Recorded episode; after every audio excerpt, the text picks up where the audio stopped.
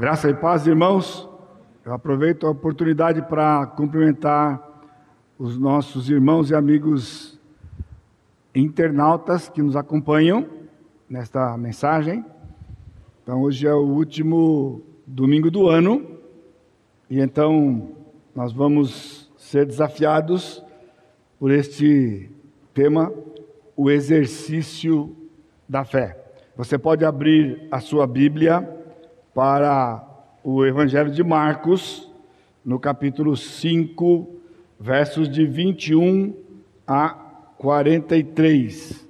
Evangelho de Marcos, capítulo 5, versos de 21 a 43. Tendo Jesus voltado no barco para o outro lado, afluiu para ele grande multidão e ele estava junto do mar. Eis que se chegou a ele um dos principais da sinagoga, chamado Jairo, e vendo-o, prostrou-se a seus pés e insistentemente lhe suplicou: Minha filha está à morte, vem e impõe as mãos sobre ela para que seja salva e viverá. Jesus foi com ele. Grande multidão o seguia, comprimindo-o.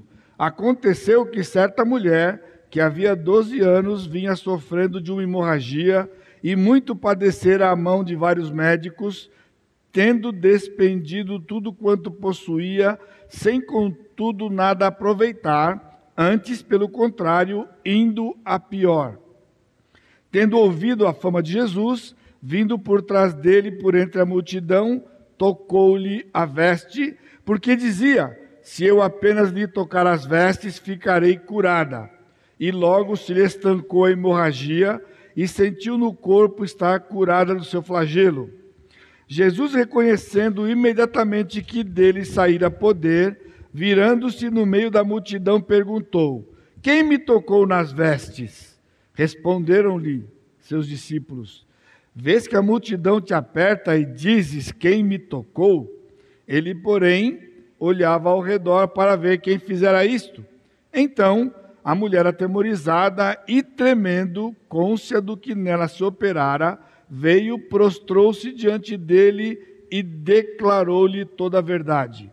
E ele lhe disse: Filha, a tua fé te salvou, vai-te em paz e fica livre do teu mal. Falava ele ainda, quando chegaram alguns da casa do chefe da sinagoga, a quem disseram: Tua filha já morreu, porque ainda incomodas o mestre.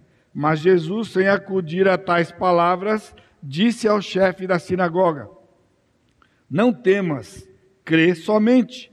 Contudo, não permitiu que alguém o acompanhasse, senão Pedro e os irmãos Tiago e João. Chegando à casa do chefe da sinagoga, viu Jesus o alvoroço, os que choravam e os que pranteavam muito. Ao entrar, lhes disse: Por que estáis em alvoroço e chorais? A criança não está morta, mas dorme. E riam-se dele. Tendo ele, porém, mandado sair a todos, tomou o pai e a mãe da criança e os que vieram, vieram com ele e entrou onde ela estava. Tomando-a pela mão, disse: Talitá comi, que quer dizer, menina, eu te mando, levanta-te. Imediatamente a menina se levantou e pôs-se a andar pois tinha doze anos. Então ficaram todos sobremaneira admirados, mas Jesus ordenou-lhes expressamente que ninguém o soubesse e mandou que dessem de comer a menina. Amém. Certamente o Senhor vai aplicar a sua palavra aos nossos corações nesta noite. Esse é um relato inédito inédito no sentido de único nos evangelhos, mesmo que os evangelhos sejam cheios de relatos com respeito a curas que o Senhor Jesus Cristo tenha feito. Por que inédito? Porque são dois milagres, um em dois atos e outro no meio. Recentemente, o pastor Fábio, na sua aula, ele mencionou este texto, né, inclusive o fato de que a, o tempo que a mulher estivera enferma com hemorragia era o mesmo tempo da idade daquela menina, não é? E quando ele mencionou, eu já tinha ponderado no meu coração de pregar sobre esse texto, né? Me veio um pensamento como que um relâmpago, né? Na verdade, que quando estamos lendo o texto, se ele terminasse aqui no versículo, uh, perdão, voltar aqui. Se, se, se ele terminasse no versículo 35, então seria mais ou menos assim. Né? Um camarada vem, se aproxima de Jesus e suplica em favor da sua filha. E então, sua súplica intensa leva o Senhor Jesus a segui-lo. E enquanto o Senhor o seguia, eis que do nada surge uma mulher e mela tudo. Essa é a verdade. A mulher mela tudo, porque o camarada está agoniado, angustiado, sua filha está para morrer, ele está indo com Jesus, não vê ela de chegar, e de repente uma mulher toca em Jesus, Jesus para e dá atenção para a mulher, e começa a cuidar dessa mulher, e de repente alguém chega e fala: já era, sua filha morreu. E eu fiquei pensando nisso porque talvez você já passou por algo semelhante, já ficou tremendamente irado ou irritado quando você estava para receber alguma coisa e alguém vem e mela. Já viu essa expressão? Melou, melou. Mas não melou nada, não é porque o texto continua, né? Então, quando disseram, sua filha morreu, não incomoda mais o mestre, Jesus, na linguagem lá do Nordeste, nem tchum. Nem tchum, nem ligou, falou, só virou para o homem e falou, crê somente. E continuou e foi lá e curou, ou na verdade ressuscitou aquela moça. E no texto de hoje, nós temos duas palavras de esperança de Jesus: A tua fé te salvou, e não temas, crê somente. Uma para cada pessoa de cada milagre envolvido aqui ou de cada situação são duas palavras de esperança para nós, não é? Ou seja, a tua fé te salvou, ele disse para a mulher, e depois disse para o pai da menina, quando soube que ela já estava morta: Não temas, crê somente. Contudo, é necessário não é, que a gente entenda o que Jesus quis dizer ao proferir estas palavras, visto que este, este tema da fé, nesta circunstância de doença ou de morte iminente, ou mesmo em outras situações graves, né, tem sido mal entendido pelos crentes de um grande segmento do evangelho hoje, não é? e onde é, ao abordar uma pessoa que esteja moribunda, doente, à beira da morte, e então a pessoa se propõe a orar por aquela pessoa, dizendo que eu vou orar e você vai ficar curada ou curado. E então, todo mundo fecha os olhos ali, né? E ele ora, né? Supostamente uma, com o maior poder que ele pode, todo o poder evidente ali, e ao abrir os olhos, eis que nada acontece. Ou melhor, nada aconteceu. Então, nada aconteceu.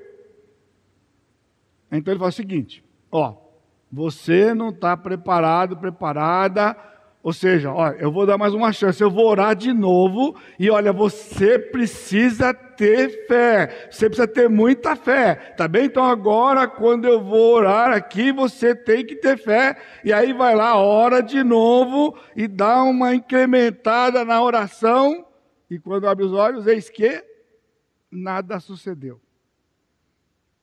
E como na primeira vez, em vez dele admitir que a oração não foi tão poderosa como devia, o que ele faz? Se volta para o moribundo, para o doente, para enfermo, enferma, e diz o seguinte: Ó, você não teve fé suficiente, e porque você não teve fé, você não foi curado.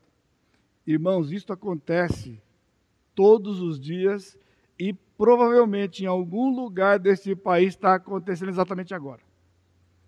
E ninguém faz nada. Os crentes recebem isso de maneira muito passiva e corre a boca pequena para todo mundo, como se fosse a coisa mais normal do mundo. E, se abordado o cidadão ou a cidadã que está fazendo esse tipo de oração, né? Eles vão se defender trazendo para textos como este. Só que vai dizer o quê? Que na verdade a mulher da Bíblia, o homem da Bíblia recebeu a graça, a cura ou o que foi, porque tiveram fé.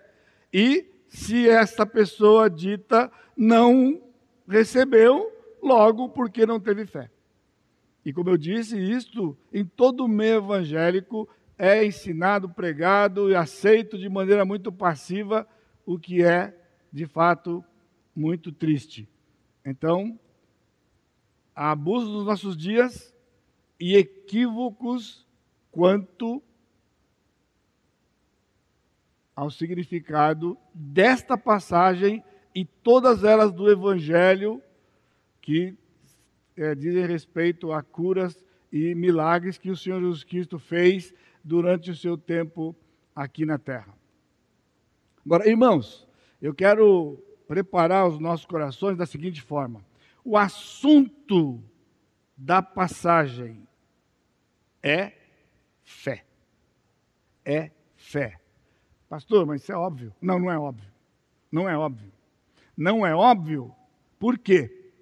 Porque é natural que nós fiquemos embriagados pelo acidente da passagem, em vez de ficarmos desafiados e alimentados e empolgados com a substância do da passagem. E isto acontece aqui porque, é, na verdade, todos esses, todos esses textos do, do Novo Testamento, né, eles têm ênfases, e eu vou destacar nesse texto aqui duas ênfases.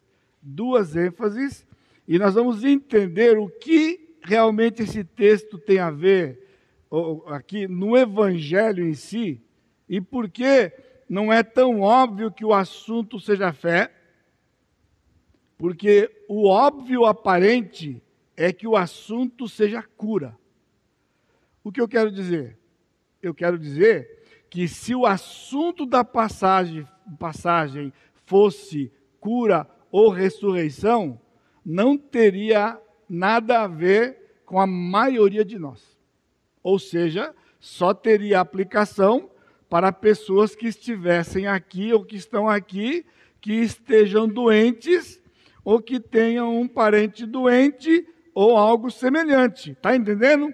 Então eu não vim aqui esta noite, vocês não vieram aqui para ouvir simplesmente um relato de uma cura que o Senhor Jesus Cristo fez, porque é isso que a igreja tem feito hoje, transformado o poder do Senhor Jesus Cristo e a fé que está envolvida na vida cristã, limitada a circunstâncias de saúde. Por isso, o Senhor lhe moveu para vir aqui hoje à noite, ou você que está assistindo lá, para ser desafiado por algo que diz respeito a todos nós. Fé. Fé, por quê? Não importa a circunstância adversa que você esteja vivendo. A fé é a palavra de ordem, mesmo que não seja na saúde. E se você não está passando situação adversa nenhuma, ainda a fé é aquilo que deve estar movendo ou oxigenando a sua vida espiritual. Senão, há algo errado com a sua vida espiritual. Por isso, não fique aqui atento ao detalhe ou como eu estou dizendo, ao acidente da cura ou da ressurreição, sim, mas a fé, que é o grande assunto desta passagem e de toda a Escritura. As duas ênfases vão ser no pronome tua, da primeira a primeira frase é a tua fé te salvou, não é? Então, tua, e no segundo milagre, no advérbio somente quando Jesus disse crê somente. Porque esses dois elementos mal compreendidos né, são os que geram os equívocos e os abusos. Por isto, eu quero propor para os irmãos, nesta noite, que a fé é um dom de Deus, vem pelo ouvir da palavra de Deus e nos permite desfrutar da comunhão e poder de Deus. Amém? É, foi meio fraquinho, você tá, já está dormindo já, só porque é o último domingo. Você percebeu? Você não percebeu, né? Mas você percebeu, vou, vou ajudar você a perceber. O amém fraquinho significa que você queria e ficaria empolgado se fosse feita aqui uma exposição do acidente do milagre, porque quando o assunto é fé, sai esse amém mirradinho, né? Porque veja, esse é o grande perigo da, do equívoco e a má interpretação de passagens como esta. Eu vou falar sobre o tua e sobre o somente. Agora, veja só. A fé é um dom de Deus. Você sabe o versículo. Vem pelo ouvir da palavra de Deus. Você sabe o versículo. E nos permite desfrutar da comunhão e poder de Deus. Talvez você não saiba o versículo, mas ele existe. Mas como nós não estamos, como não estamos tratando não é uma mensagem topical sobre o tópico da fé, então você fica perdido. Porque isso aqui é uma exposição do relato, apenas que de uma forma diferente, porque é um assunto básico ou a substância da passagem é a fé. E você vai entender se você tiver paciência e continuar sintonizando comigo. Então eu tenho quatro aspectos. Primeiro aspecto, a fé em ação, o relato. Os evangelhos e atos constituem a parte histórica do Novo Testamento. Ou seja, é semelhante aos livros históricos do Velho Testamento. O que eu quero dizer? É a parte da escritura que narra fatos históricos, ou a parte que narra, ou são passagens que narram fatos históricos, ou seja, inúmeros eventos e fatos onde nós vemos a fé exercida, é a fé em ação. E nós nos perdemos porque nós achamos que os princípios não estão ali, que os princípios estão em outros lugares. E isso é algo sério, porque veja, em termos de princípios, se nós fôssemos falar sobre a fé, hoje, certamente não seria esta uma das passagens, a não ser parte das ilustrações das passagens dos princípios. Por exemplo, no Velho Testamento inteiro, inteiro, só há um versículo que traz o princípio da fé. Um versículo só em todo o Velho Testamento. Se fosse aula escola dominical, nós vamos fazer uma sabatina para perguntar para vocês qual é este versículo, que é o único versículo no Velho Testamento que traz o princípio da fé e não é um fato histórico da fé em exercício ou a fé em ação. Esse texto é uma, uma Suspensezinho para você aqui.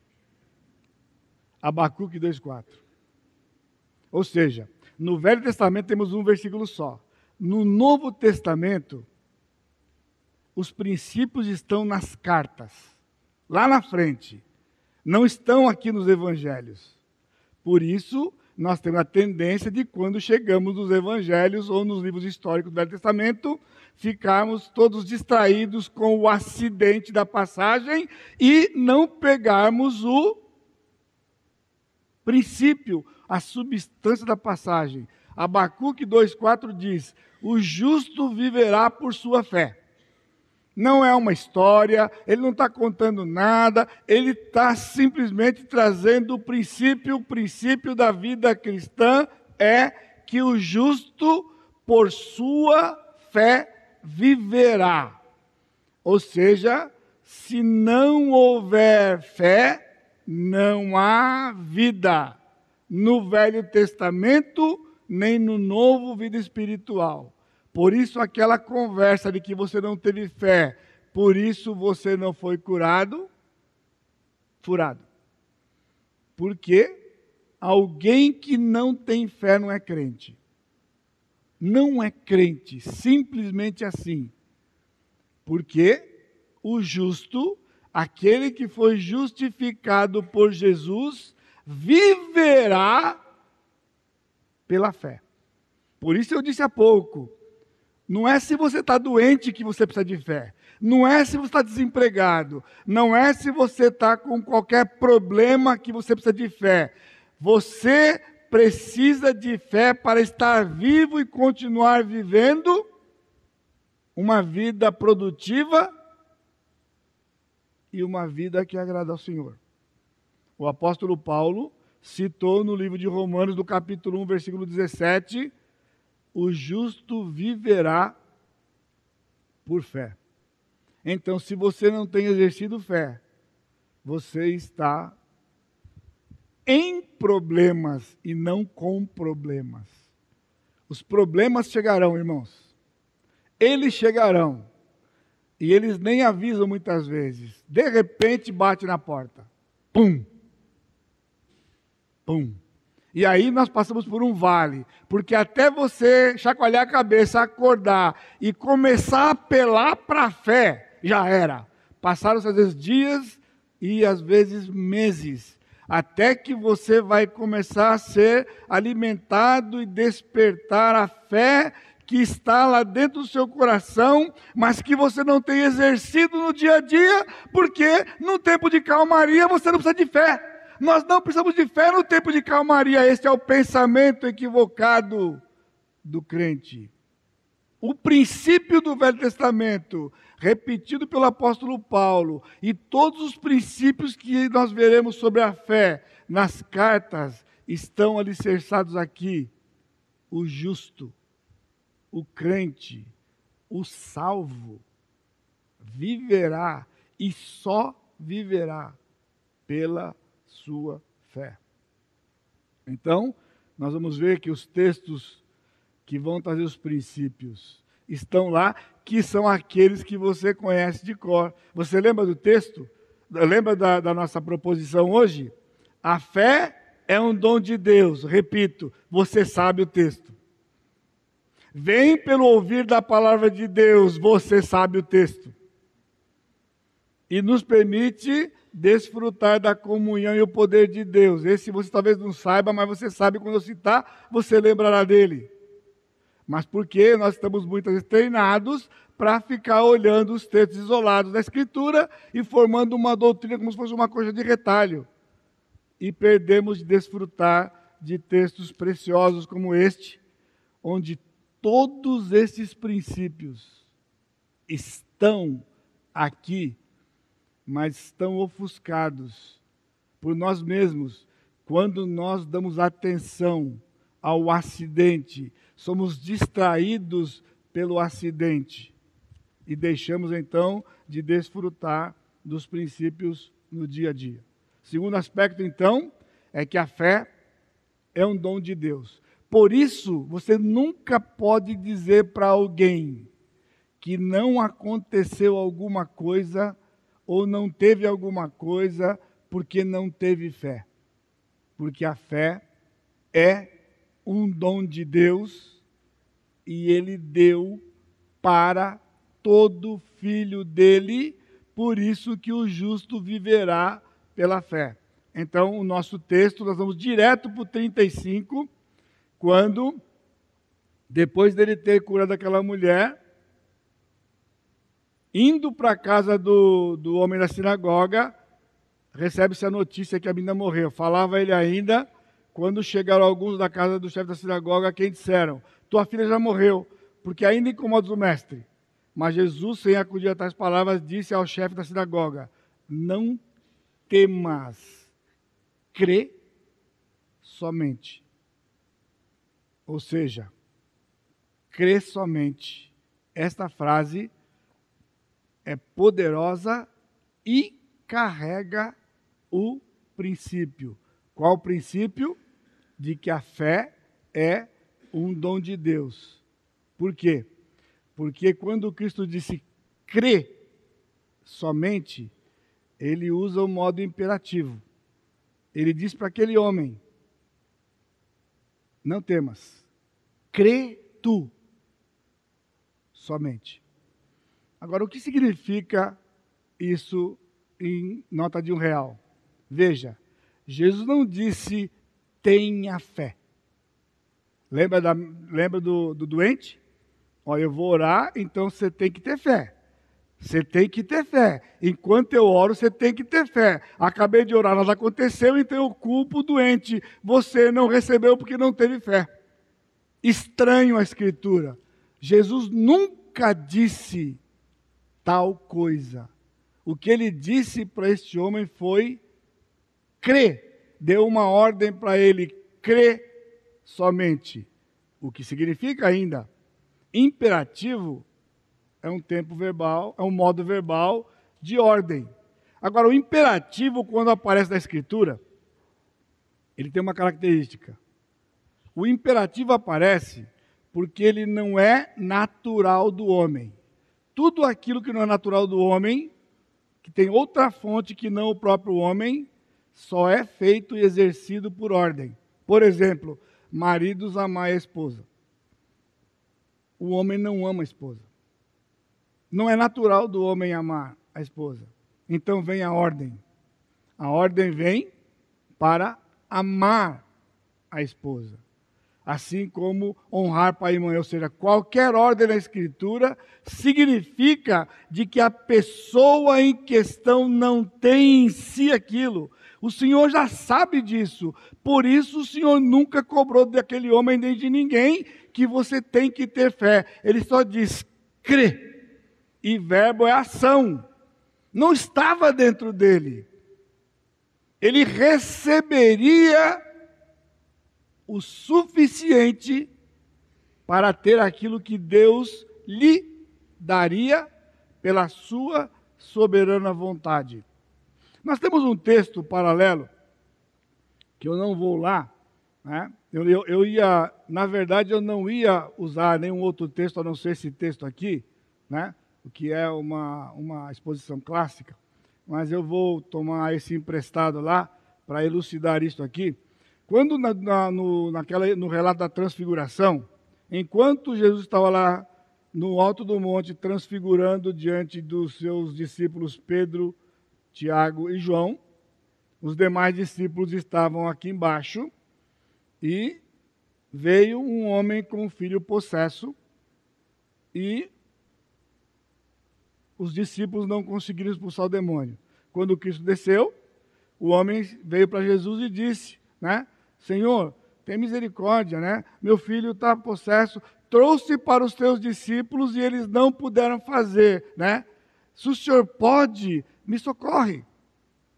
Então Jesus disse para ele: Se podes, tudo é possível ao que crê. Sabe qual é o próximo texto? Aquele homem disse em prantos: Eu creio. Mas ele acrescentou uma outra frase: Ajuda-me na minha falta de fé. Por quê? A fé não estava dentro dele. E se dependesse dele, o seu filho ficaria possesso por resto da vida. Então, por isso está em prantos, porque ele disse: Eu creio. Eu creio, mas ele sabia, eu preciso de ajuda do Senhor, porque não está dentro de mim. Este texto não é usado nesses lugares. Porque este texto depõe contra aquela atitude pecaminosa, quando alguém faz aquilo que faz com um doente. Milhares de pessoas passam por decepções. Porque o que está ali em jogo não é o poder daquele homem ou mulher. O que está em jogo ali é o poder do Senhor Jesus Cristo, que nunca pode ser questionado e nunca foi questionado. Não há um relato sequer em toda a Escritura de algo que Deus queira ter feito e não fez. Por que, que hoje acontece isso? Por que, que pessoas estão deixando, estão deixando de receber o que precisam receber? Por falta de fé. Quando isso é estranho a Escritura. Completamente a Escritura. Por quê?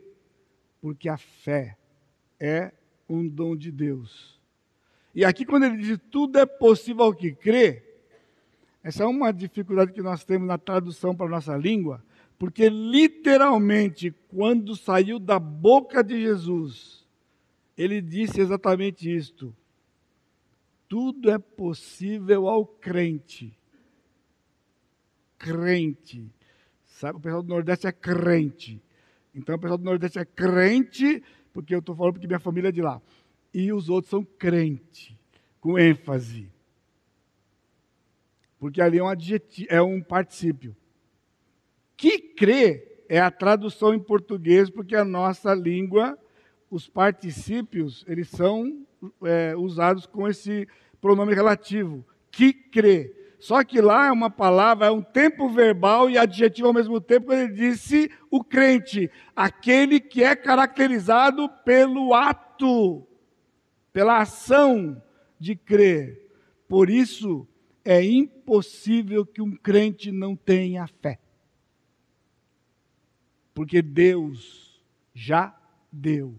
Toda a fé que você precisa, Deus já lhe deu.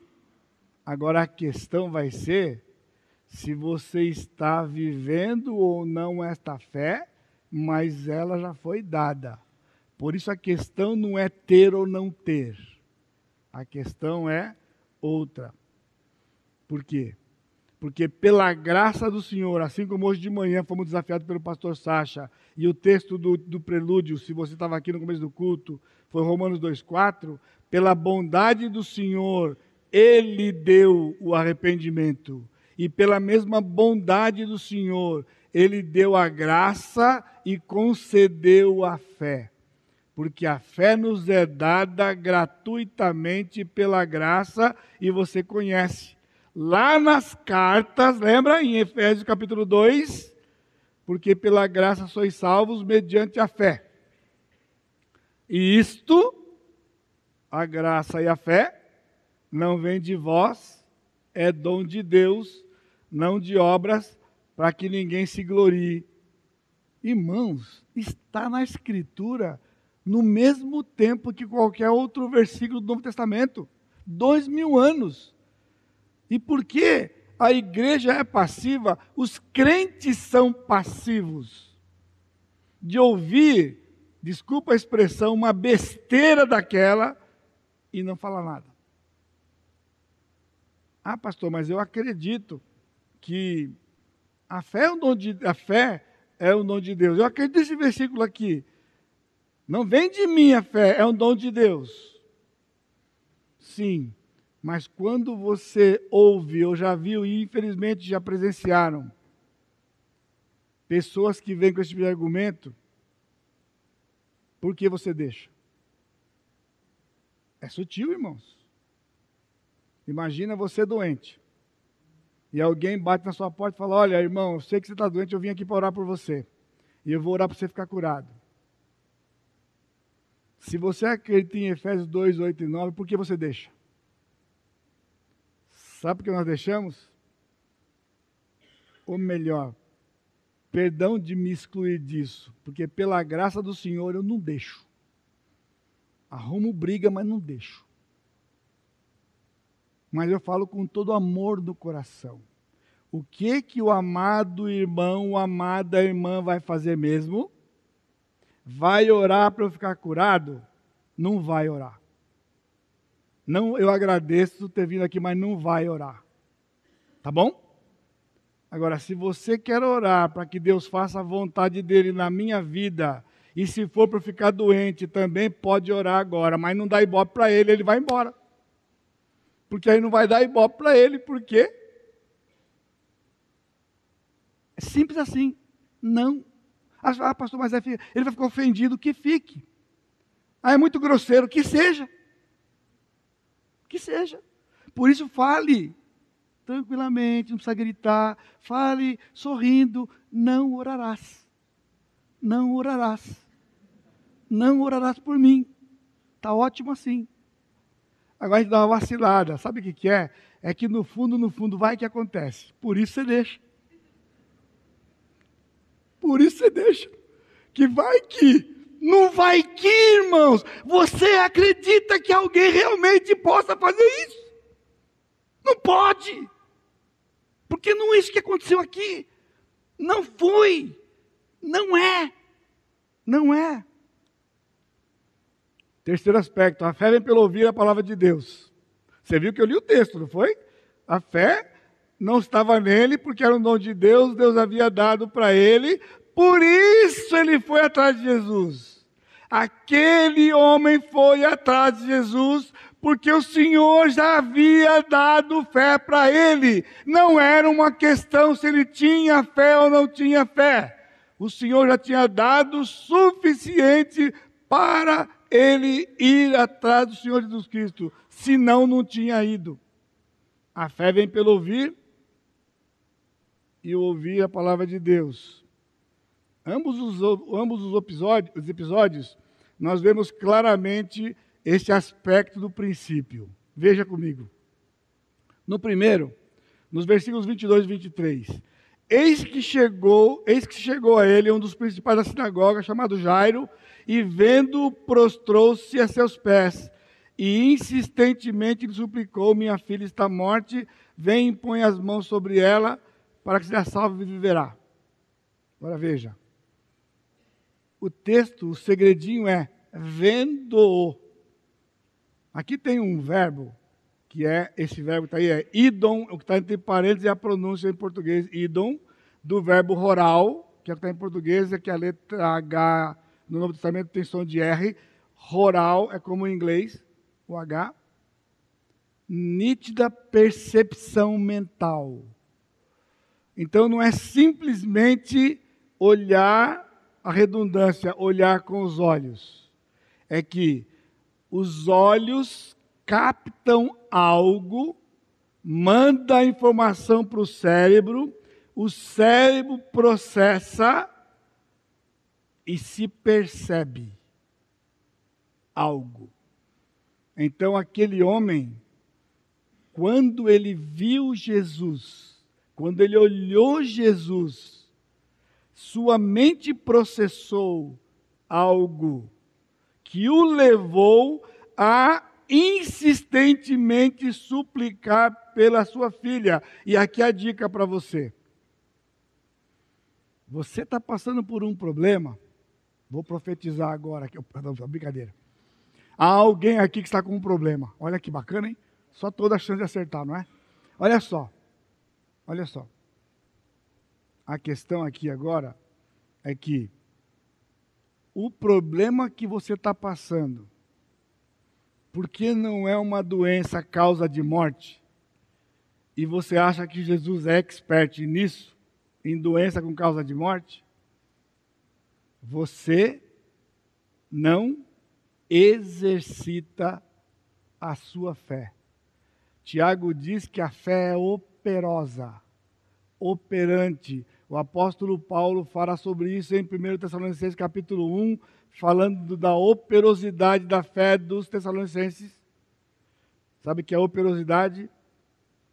Assim a fé, a fé assim como o arrependimento, tem frutos visíveis. E um deles, da fé, é a insistência. Porque, tipo, orar, ah, mas eu sabia que não ia acontecer. Conta-se de uma senhora distinta que morava ao pé do morro e ela, para ir à sua igreja, que era do outro lado do morro, ela subia o morro, descia o morro ia para o culto. E numa escola dominical, o pastor pregou sobre a fé e ele usou aquele texto que diz que a fé remove montanha. Aí caiu a ficha da mulher. Para mim, para mim, é meu nome, é meu número. Fé que remove montanha, porque para sair de casa, vir para o culto, tem que subir e descer a montanha. E o pastor disse: é só orar e pedir para a montanha sair, que a montanha sai. Pronto, era tudo que ela precisava. Voltou para casa e tinha a sua seu quarto, a janela ficava de frente para o morro que ela subia. Fechou a janela, ajoelhou-se e começou a orar: Senhor, arranca esse monte daqui e manda esse monte para o mar. Exatamente como recebeu o apelo. E, quando ela acabou de orar, ela ficou em pé. E adivinha o que ela fez? O que você faria? Abriu a janela. E eis que o monte estava lá. Sabe o que ela disse? Ah, eu sabia que esse monte não ia sair mesmo, fechou a janela. Agora, o que significa essa anedota? O que significa essa história? Que é assim que nós fazemos. Nós oramos já achando que não vai acontecer nada. E quando não acontece, ficamos surpresos do óbvio. Agora, essa é história séria, verídica. Um aluno de Spurgeon, na segunda-feira, chegou para a classe e estava mal. Na época dos reavivamentos, que pessoas se convertiam aos montes, ele disse para o Spurgeon assim: Estou frustrado porque eu preguei ontem à noite e não teve nenhuma decisão. Preparei, me esmerei, orei, trabalhei, preguei e não teve nenhuma decisão. Está entendendo? Numa época em que decisão assim era as dezenas. Cada culto desses grandes homens, o aluno frustrado então, eis que Spurgeon, na sua sabedoria, perguntou para o aluno: Meu querido aluno, você, quando preparou, quando estudou, quando orou, quando fez tudo o que fez, você esperava quantas decisões? Eis que o aluno disse: Na verdade, doutor, nenhum. Então Spurgeon perguntou: E qual é a sua surpresa? Você ora por nenhum, se prepara para nenhum, prega para nenhum, nenhum se converte, está triste por quê? Agora, irmãos, nós somos assim. A fé vem pelo ouvir e o ouvir pela palavra de Deus. A fé está lá. Foi dada, lembra do primeiro aspecto? Foi dada pelo Senhor. Agora, como é que a fé cresce? Não é pedindo, aumenta-nos a fé. Esta é uma oração que o Senhor não responde. Sério? Existe? Existe. Deus nunca responde uma oração quando a receita está na Bíblia. Este homem, ele ouviu sobre Jesus. Aquela mulher ouviu. O que ele percebeu ao olhar Jesus? Que Jesus não era um simples homem. Tudo é óbvio para você. Quando você ora para o Senhor na situação que você está, você sabe que você está falando com Deus, não sabe? Sim, nós sabemos que estamos falando com Deus. Mas por que que nós temos dificuldade para exercitar a nossa fé? Porque isso não é automático, irmãos. Isto vem pela palavra de Deus. Se você não ler, não meditar, não meditar, você vai sofrer por não exercer uma fé que já está aí. Por isso que o apóstolo Paulo disse lá na frente, nós vamos ver, aqui é a fé em ação. Lembra? Este homem ouviu que Jesus estava fazendo, ouviu multiplicação dos pães, ele ouviu, a mulher ouviu. E o que ela ouviu, o que ele ouviu, multiplicou dentro do seu coração do que eles tinham recebido do Senhor, que era a fé. Por isso, na operosidade, se dirigiram a Jesus. Avalia isto. Qual tem sido a sua operosidade? Meu irmão, quando a gente suplica para você ler a palavra, não é tarefa. Não é tarefa. Você precisa descobrir o valor de ler a palavra. Mas qual é a, qual é a desculpa de hoje? Não tenho tempo. Eu acordo de madrugada, trabalho que nem um condenado, vou dormir tarde, não dá tempo. E então, quando você tem uma circunstância, você acha que vai acontecer o quê? Não está fresquinho no seu coração o que devia. Porque a fé vem pelo ouvir a palavra de Deus. Eu sei que é um dia especial hoje, no sentido que é o último domingo do mês, muita gente está viajando, certo? Nós vamos pegar um domingo típico. Cada cadeira vazia dessa, cada cadeira vazia desta, significa alguém que devia estar aqui ouvindo a palavra e não está. Pastor, o senhor está apelando. Não estou apelando. Eu estou dizendo uma verdade. Há pessoas que, estou dizendo, hoje não conta porque é um culto, tem gente viajando, ano, passado ano novo com a família, perfeito. Eu estou falando de um culto típico ao longo do ano. Cadeira vazia significa que tinha que ouvir a palavra e não ouviu a palavra.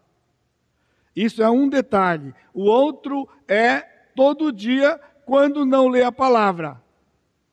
Irmãos, nós esquecemos. Só fica o chavão. Deus é todo poderoso. Verdade. Verdade. Verdade, verdade. Tá. Agora, se você lê isso aqui e se você mantiver a sua mente fresca todos os dias, com estas verdades da Escritura, estes fatos, que nos trazem evidência do poder do Senhor, é nisso que nós cremos. Nós não cremos em conselho de pessoas, nós cremos nos relatos da palavra de Deus.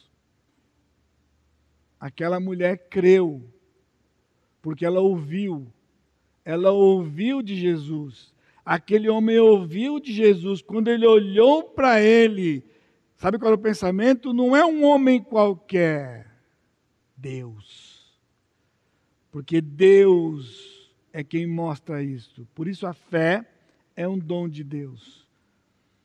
Eu tenho dito para você e tenho procurado praticar na minha vida nós não podemos passar, irmãos, muito tempo sem ler os evangelhos. Quando foi a última vez que você leu os evangelhos? Ah, pastor, outro dia aqui eu li sobre o nascimento de Jesus. Tá bom. Tirando o Natal, quando foi? Há certas passagens, nós temos que relembrar. Porque quando você lê o Espírito põe um pensamento em você. Este da Bíblia é o mesmo que está dentro de você. Esse que agiu naquela época é o mesmo que está com você hoje, a quem você pertence. É o mesmo poder, é tudo igual. Então você tem fé crescente, porque a Escritura alimenta por conta destes textos. Na dúvida, você está aqui, você há uma possibilidade que você esteja aqui, você esteja ansioso, ansiosa. Se você não tem lido os evangelhos recentemente, você não vai lembrar que Jesus deu a receita para quem está ansioso. Sabe qual é a receita? Observa os pássaros. Sabia? Não se compra na farmácia. Nenhum psiquiatra indica e nenhum psicólogo orienta. Que remédio para ansiedade é observar os pássaros. Você pensa que é piada? Eu não estou fazendo piada aqui. Esse lugar aqui não é lugar de fazer piada, não. Pois faça isso amanhã cedo. Vai para um lugar onde tem pássaro e fica olhando para eles.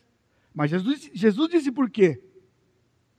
Porque está vendo esses milhares de pássaros, as centenas que você está vendo? Não cai um na terra sem a minha permissão. Não cai um. Aí ele se volta para você e diz: O que pode acontecer com você hoje, que eu não tenha controle, você vale mais que o pássaro. Eu cuido para ele não cair e você está com medo de quê? Está preocupado com o quê? Com o quê? O que pode acontecer com você agora, hoje, que eu não tenha planejado para você? O que pode acontecer com você hoje que eu não tenha controle, que seja maior do que eu? Isto é remédio para a ansiedade. E não custa um centavo, mas custa o seu tempo de crer neste livro, vir para o livro e ler, e ler, e ler, e ler, e o seu coração vai descansar, porque o Espírito Santo que habita você vai aplicar a palavra dele. E a fé vai ser crescente. Sem leitura, sem ouvir a palavra, a fé está lá, mas ela fica inoperante. Por isso, o princípio não é que a fé é só um dom de Deus. A fé também vem pelo ouvir. Ele tinha ouvido, a mulher tinha ouvido no milagre da mulher. Aconteceu que certa mulher que havia 12 anos vinha sofrendo uma hemorragia e muito padecer as mãos dos médicos, tendo despendido tudo que possuía, sem contudo nada aproveitar, antes pelo contrário indo a pior. Veja o texto. Tendo ouvido a fama de Jesus, ela ouviu a ação de Deus que naqueles dias os fatos eram semelhantes à palavra de Deus. Ela ouviu, ela disse: opa, se ele fez isso, ele pode resolver o meu problema. Isto é fé. Isto é fé. É uma certeza baseado num caráter que é o de Jesus alimentado por um relato de dezenas e dezenas de atuações dele. A gente hoje fica tão impressionado com o currículo de pessoas. Irmãos, isso aqui, ó. Sabe como é o nome disso aqui? Currículo vitae. Não, pastor, é Bíblia. Não, currículo vitae. De quem? de Jesus. Você quer saber quem Jesus é? O que ele pode fazer? Como ele age? O que ele planejou? Só tem um jeito. Lê o currículo. A coisa é tão complicada hoje que hoje currículo que tiver mais de uma página o chefe não lê. Sabia? Isso é técnica. Se você não puser a informação que ele quer na primeira página, ele não vê mais. Antigamente o currículo tinha cinco, seis, oito páginas. Como ficar olhando, olhando, e tinha lá uma lista de documentos, depois uma lista de empresa que a pessoa pagou, experiência, cursos, dava um monte de páginas. Hoje o camarada, se não puser numa página que o camarada o, que está contratando lê, não vai. Não tem jeito de resumir numa página só, irmãos. Por isso é desse tamanho aqui. E João disse que se fosse por tudo que ele fez, nem que todos os livros do mundo, se houvesse uma biblioteca desse tamanho, não conseguiria conter. Este é o nosso Jesus, que adoramos agora há pouco cantando. E o que pega para nós? Não é doença, irmãos. Estou falando de doença aqui.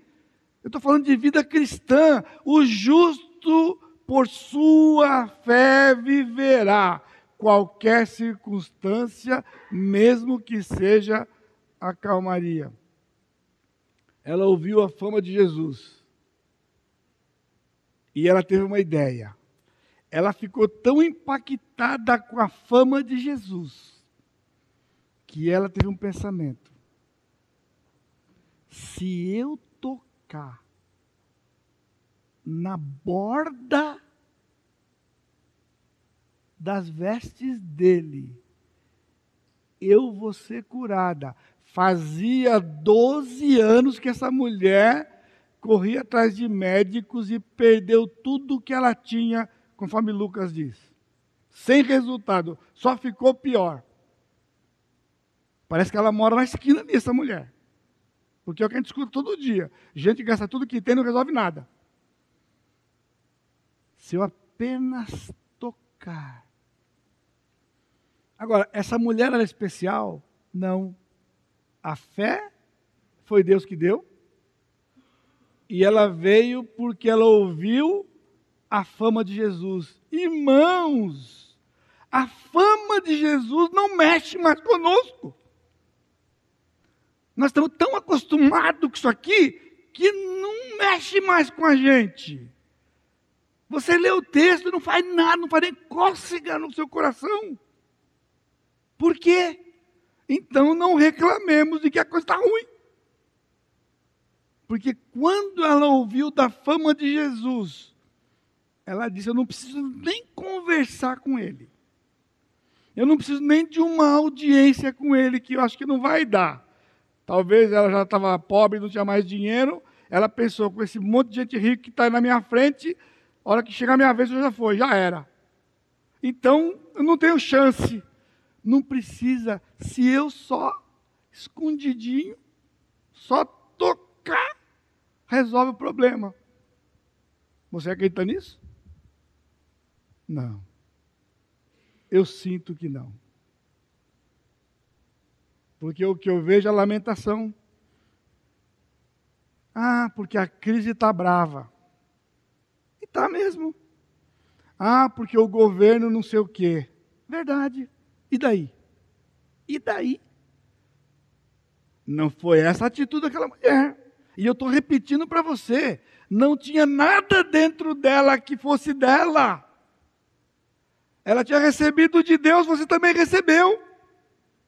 Porém, ela foi alimentada pela palavra de Deus e você não está se alimentando.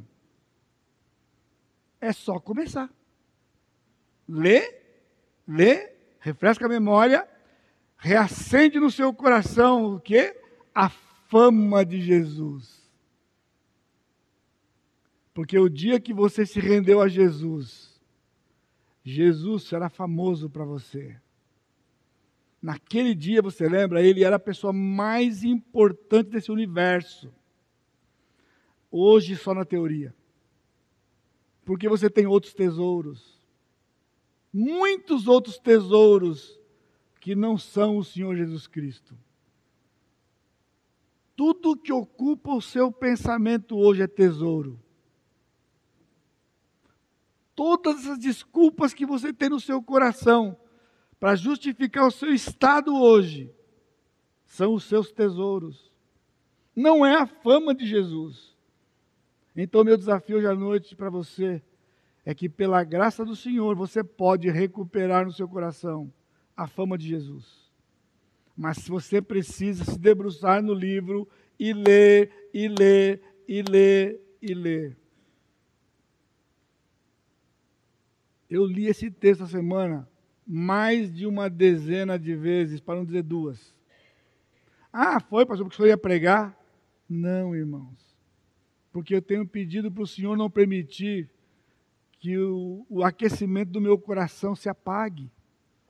Por isso eu tenho que ler. Eu tenho que ler. Irmãos, eu podia muito bem abrir o arquivo e puxar uma. Sabia? Abro o arquivo, puxo uma e prego. Mas não é assim que funciona. Eu preciso ler o texto todo dia. Eu preciso ler a Bíblia. Porque é isso que mantém a fé viva. É isso que mantém a chama acesa. É isso que nos permite ver o Senhor agir e crer no Senhor.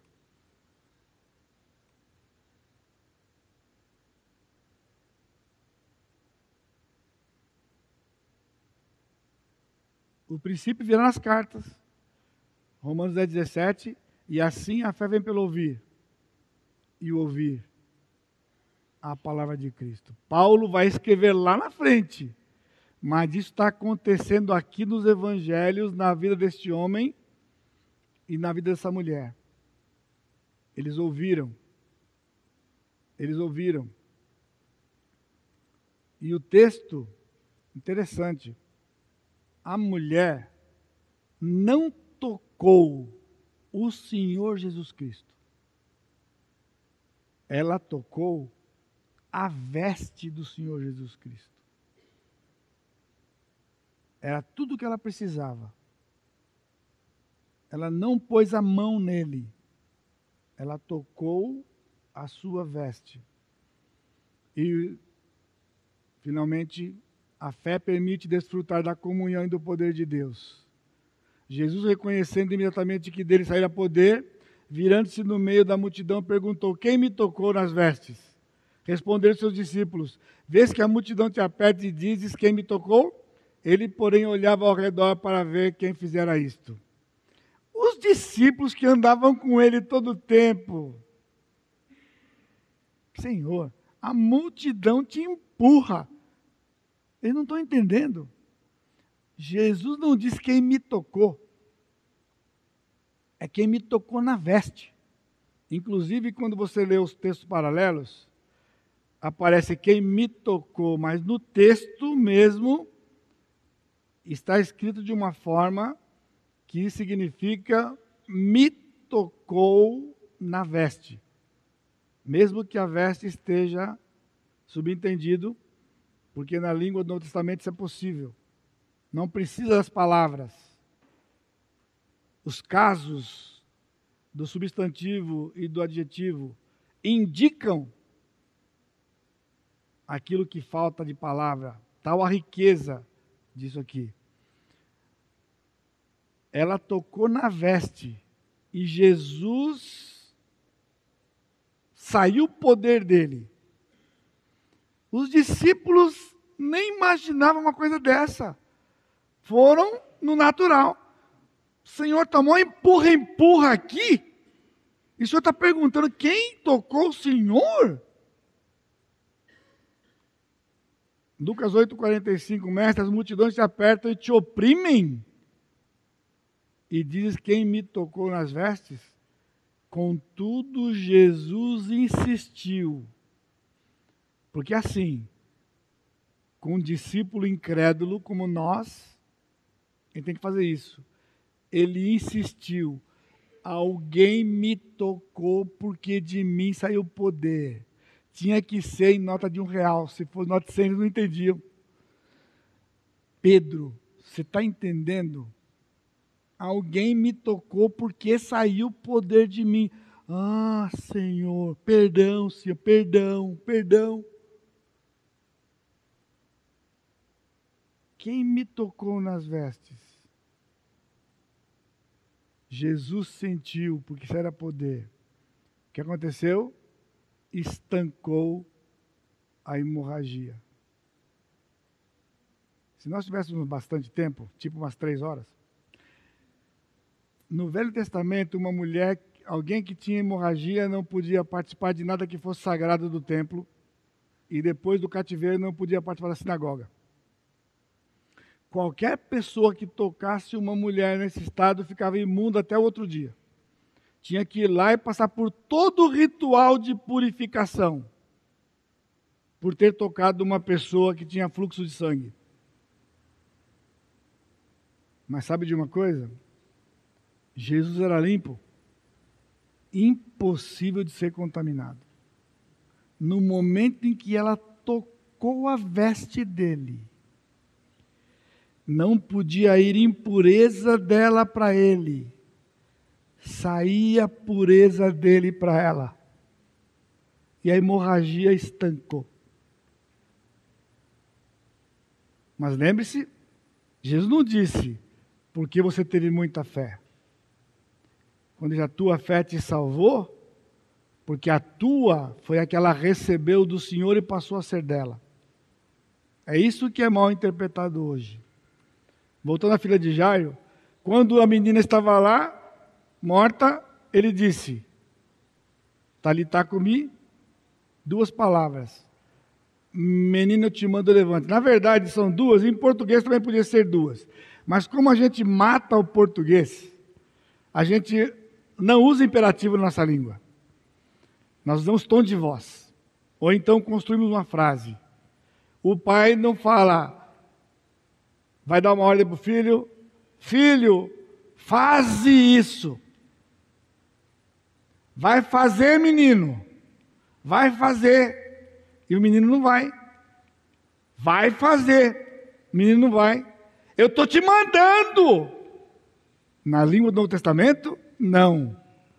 Quando ele disse para a menina, menina, levanta, é menina, levanta tu, e não tinha jeito de não levantar. E o texto diz que imediatamente ela se levantou. E aí o que aqueles homens descobriram? Que Jesus não apenas curava, ele ressuscitava mortos também. Por isso Jesus disse para Jairo: Não temas, crê. Você não conhece tudo, Jairo. Você ouviu a minha fama, porque ele não tinha ressuscitado Lázaro ainda. Provavelmente a filha do filho da viúva de Naim também não. Então eles sabiam que ele curava, mas não que ele ressuscitava. Agora ficaram sabendo. Sabe o que significa isso? Não tem limite para o poder do nosso Jesus. Não tem, irmãos. Não tem. E nas cartas viria o princípio: de fato, sem fé é impossível agradar a Deus, porquanto é necessário que aquele que se aproxima de Deus creia que Ele existe e que se torna galardoador dos que o buscam. Lembra que eu disse: o primeiro você sabe, o segundo você sabe, o terceiro talvez não? porque o primeiro e o segundo são evidentes no texto, mas quando eu coloquei a fé permite desfrutar da comunhão e poder de Deus, pastor, comunhão e poder de Deus, o que, que tem a ver com o texto? Tem a ver com o texto? Porque lá, na, lá no princípio se aproxima de Deus. Você se aproxima de alguém para ter comunhão e desfrutar dessa pessoa e que ela desfrute de você. E o texto disse que para se aproximar de Deus, tem que crer que Ele existe. Por isso, aquele homem, quando se aproximou de Jesus, ele percebeu que não era um homem somente, era Deus. E por isso se prostrou diante dele e suplicou pela sua filha. Aquela mulher, ao ouvir a fama de Jesus, porque eles diziam: nunca ninguém ouviu que um homem faça isso, corria a boca pequena. Por mais que Jesus pedia para não falar, eles falavam. Então, notar no texto se aproxima de Deus comunhão. Mas eu encerro dizendo para os irmãos há um outro detalhe que evidencia a comunhão aqui no texto, para terminar. Quando passamos a ter comunhão com Deus? Na salvação, correto? Pois é. Embora a palavra salvar aqui possa ter o sentido de curar, porque lembra lá quando o homem se aproximou, né, ele disse: Salva a minha filha e ela viverá. Os comentadores normalmente colocam que ele está pedindo cura da filha. E quando Jesus diz para a mulher, a tua fé te salvou, eles estão dizendo que a, a, palavra salvar aqui também era cura. Mas o curioso é que no versículo 28 do texto, aqui no capítulo 6, capítulo 5, porque dizia: Se eu apenas lhe tocar as vestes, ficarei curada. Aqui é uma palavra curada, não é a palavra salvar. Ou seja, no próprio texto tem a palavra curar. Portanto, salvar ali era mais do que o aspecto físico da coisa. Em ambas as narrativas, nós temos evidências de que elas foram salvas. No versículo 34, Jesus disse para aquela mulher: Então lhe disse, Filha, a tua fé te salvou. O que significa filha? Quem é filho de Deus? Só aquele que se curva diante de Jesus. Cristo não ia usar uma palavra inadequada. E a palavra filha aqui significa descendente do sexo feminino. Ele disse para ela, filha. Ela era salva. Jesus havia salvo essa mulher antes dela tocar nele. E quando ela tocou nele, ela só foi curada. Mas ela tocou nele porque ele a salvou. E por isso ela veio e exerceu fé. E foi curada. E no versículo 39, quando ele disse o seguinte: Ao entrar, lhes disse: Por que estás em alvoroço e chorais? A criança não está morta, mas dorme. Aqui é mais sério um pouco. Afinal, ela estava morta ou não? Riam dele. Por que riam dele? Porque ela estava morta. O médico já tinha dito, morreu. Mas ele disse: ela não está morta, ela dorme. A minha pergunta é: Cristo não mente, irmãos. Cristo mente? Quem que dorme? Só crente dorme. Quando ele disse Lázaro morreu, antes ele disse Lázaro está dormindo, mas eu vou despertá-lo. Lázaro não estava morto, estava dormindo. O apóstolo Paulo em Tessalonicenses ele fala que os que dormem vão ressuscitar primeiro. Quem dorme? Só crente dorme. O que não é crente morre. Aquela menina já estava salva pelo Senhor Jesus Cristo. Ele foi lá porque ele já tinha dado salvação para ela. E por isso disse: ela não está morta. Ela só está morta fisicamente, mas não está morta espiritualmente. E ela só recebeu a ressurreição do corpo, porque ela já estava. E foi a mesma coisa com aquela mulher, filha. Por isso, irmãos, a fé é um dom de Deus. Vem pelo ouvir da palavra de Deus e nos permite desfrutar da comunhão e poder de Deus. De fato, eu não sei qual é a sua circunstância hoje. E não faz diferença. Você, se é um crente no Senhor Jesus Cristo, por ser crente, recebeu fé. Talvez você não esteja alimentando a sua fé pela palavra de Deus, por isso está sofrendo. O desafio para você é fazer da sua fé algo operoso, a operosidade da fé. Gaste tempo com a Escritura. Refresque a sua memória. Reacenda a fama de Jesus no seu coração. Porque a fé vem pelo ouvir a palavra de Deus então você vai desfrutar da comunhão dele e do poder dele. Não há nada mais precioso do que a comunhão de Jesus. E então receber do poder de Jesus, pela sua graça e misericórdia. Curva sua cabeça. Pai querido, nós te louvamos te bendizemos e te glorificamos. Eu te agradeço, Pai, porque o Senhor é o nosso Deus. Eu te agradeço, Senhor Jesus Cristo, pela tua morte na cruz, porque o Senhor se voluntariou para nascer aqui, tomar a natureza humana e morrer no nosso lugar e porque o Senhor é nosso advogado e está à direita do Pai. Eu te agradeço, Espírito Santo, porque o Senhor nos convence do pecado, esquadrinha o nosso coração.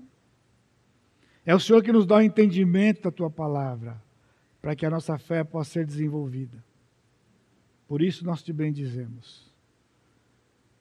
Te agradecemos pela preciosidade da tua palavra nós carecemos do Senhor. Pai, nós te louvamos porque o Senhor fala conosco e rendemos glórias ao teu nome. E por isso eu te peço que a graça do Senhor Jesus Cristo, o amor de Deus Pai e a consolação do Espírito Santo seja com todo o teu povo, hoje e sempre. Amém.